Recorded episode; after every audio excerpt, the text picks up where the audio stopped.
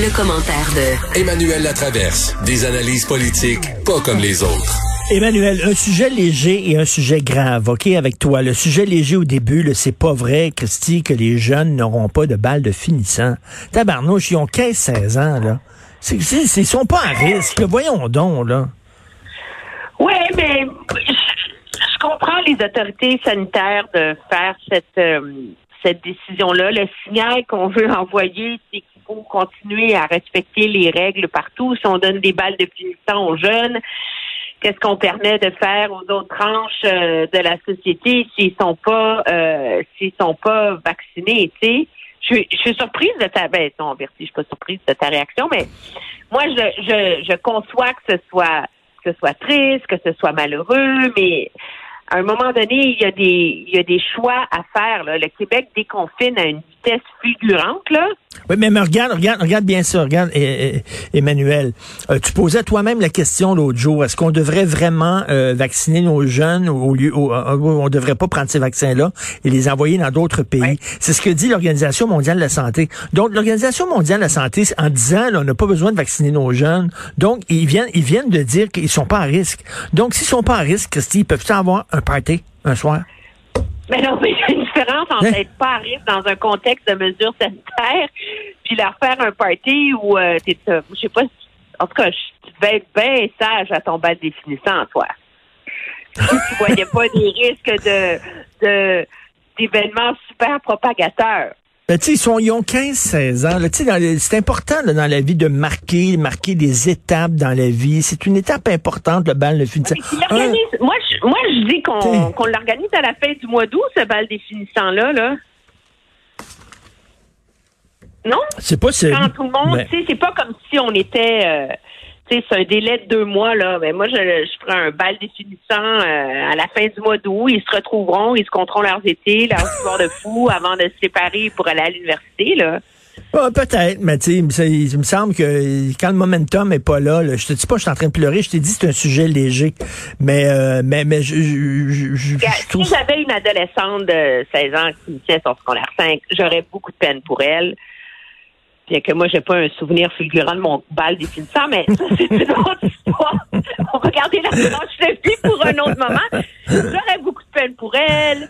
Euh, mais sérieux, là, sur l'échelle des sacrifices qu'on a demandé aux enfants, celui-là, il, moi, j'ai plus de misère à concevoir qu'on a privé les jeunes de faire du sport que pendant pendant toute l'année, euh, qu'on a eu un système assez d'apprentissage assez alambiqué où à la mi-moitié de l'année, on a été obligé de transformer tout en présentiel, en alternance, en ci, en ça, alors qu'on aurait pu mieux planifier l'année.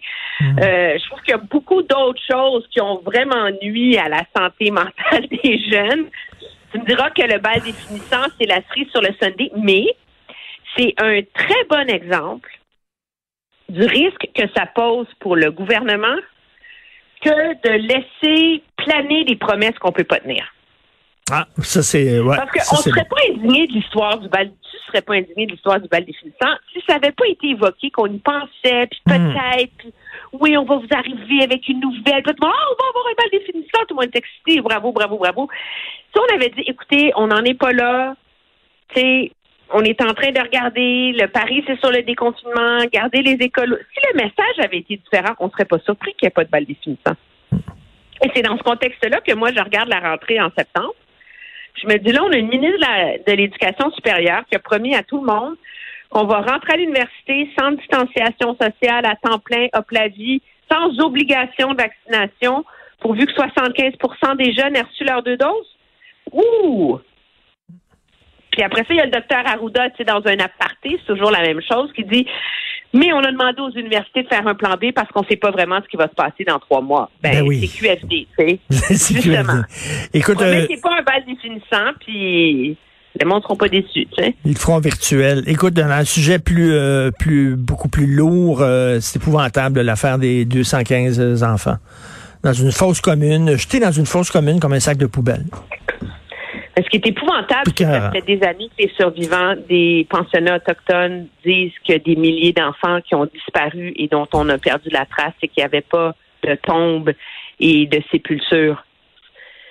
Et ça fait des années. Et donc, c'est vrai. C'est comme c'est la prise de conscience de l'ampleur de la violence, du mépris, de l'absence de dignité qui entourait le traitement de ces enfants-là dans les pensionnats autochtones. Et je pense qu'il y a une prise de conscience qui vient avec ça. Pour les gens qui se sont beaucoup intéressés à ce sujet-là, ce n'est pas surprenant. Pour la population en général, c'est dire, OK, quand on parle de maltraitance dans les pensionnats autochtones, ça allait jusqu'à la mort. Puis dans la mort, pour cacher ça, on les on, les on les on, les enterrait en arrière dans le cimetière sans autre forme de procès. Puis là, on en a trouvé 215 à Kamloops parce que c'est la, la, la communauté autochtone s'est mobilisée et parce que la province a aidé à financer les recherches parce que c'est immensément dispendieux de faire l'espèce de de cartographie euh, d'un cimetière comme ça euh, sans tout déterrer là, tu sais, parce que c'est par rayon infrarouge, par euh, par GPS, c'est toute une technologie là pour aller déceler les ossements humains sous la terre. Puis c'est le plus vieux pensionnat autochtone et un des plus gros. Mais la réalité, c'est qu'il y en a aux quatre coins du pays des pensionnats autochtones.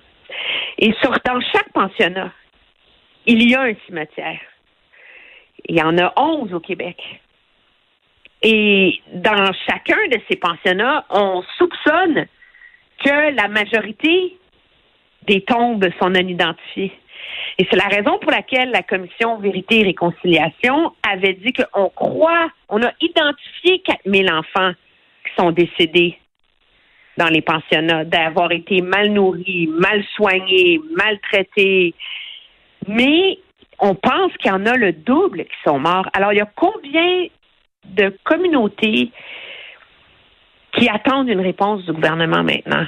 Parce que je pense que quand on parle des traumatismes des pensionnats autochtones, c'est des familles, ça, qui ont jamais fait leur deuil.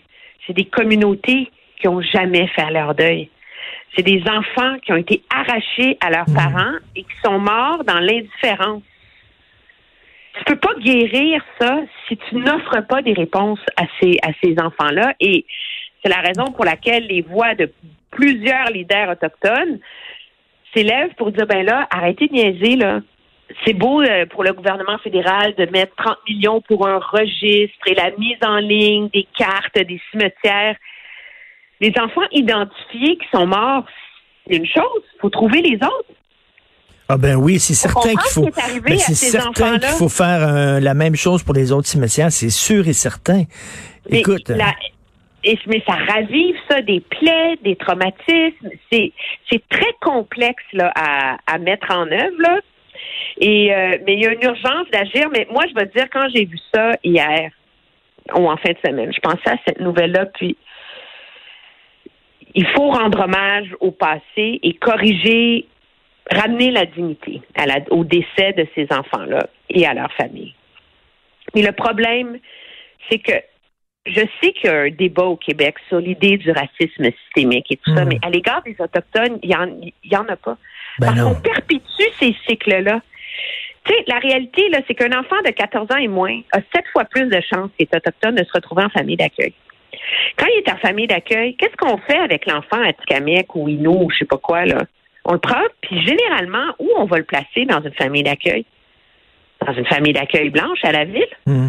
Loin de sa langue? Loin de sa famille, loin de sa communauté, loin de tous ses repères culturels. Alors, c'est peut-être pas, pas animé de la même violence que ce l'était à l'époque, mais dans les faits, on perpétue ce cycle-là. Et c'est, c'est inacceptable qu'au Québec, en 2001, on a mis en place une loi pour permettre aux communautés autochtones de s'occuper de leurs enfants eux-mêmes, et à l'heure où on se parle, il y a une communauté qui a un régime complet mis en place, ce sont les Atikamekw. en tout cas, j'écoutais, euh, j'écoutais Roméo Saganache là, en chambre qui disait là, que sa mère elle a appris la mort de son fils dans un pensionnat deux ans après les faits et que ça a pris 40 ans avant qu'elle puisse voir où c'est qui est enterré. C'est dégueulasse.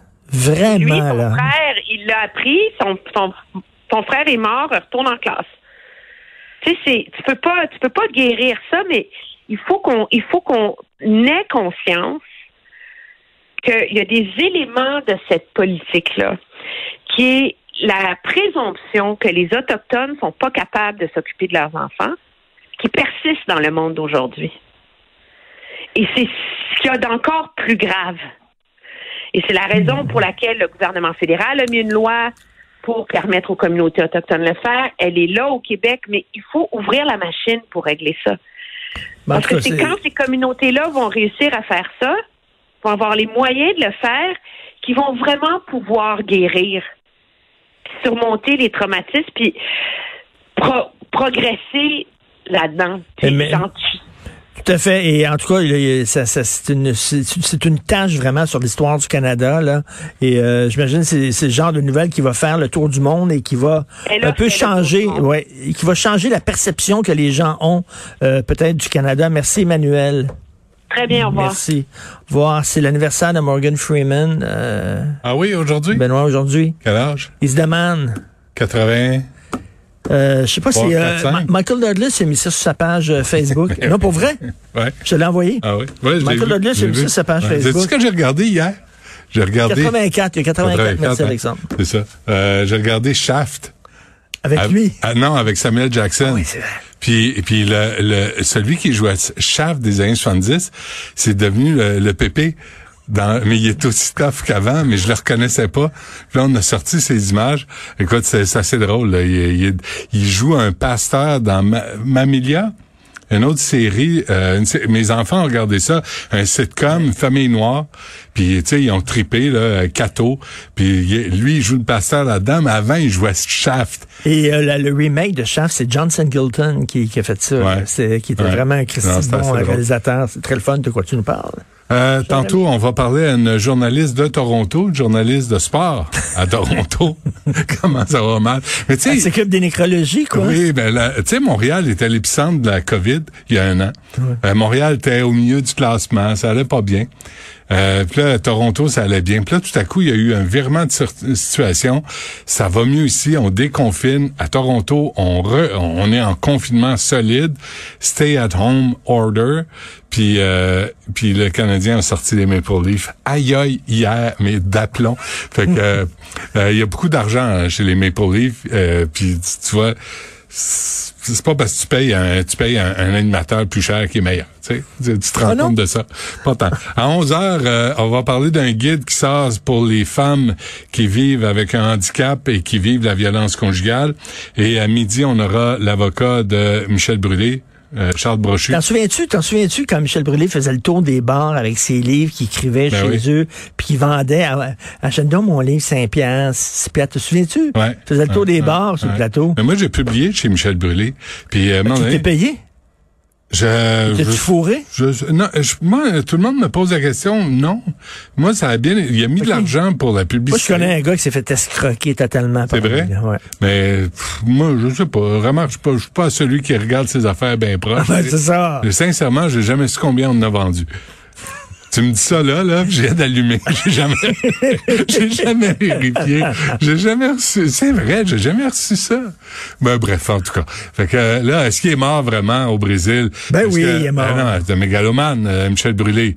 Veillez pas à ça de, de se Quoi, il réinventer avec euh. Marlène Pelvis?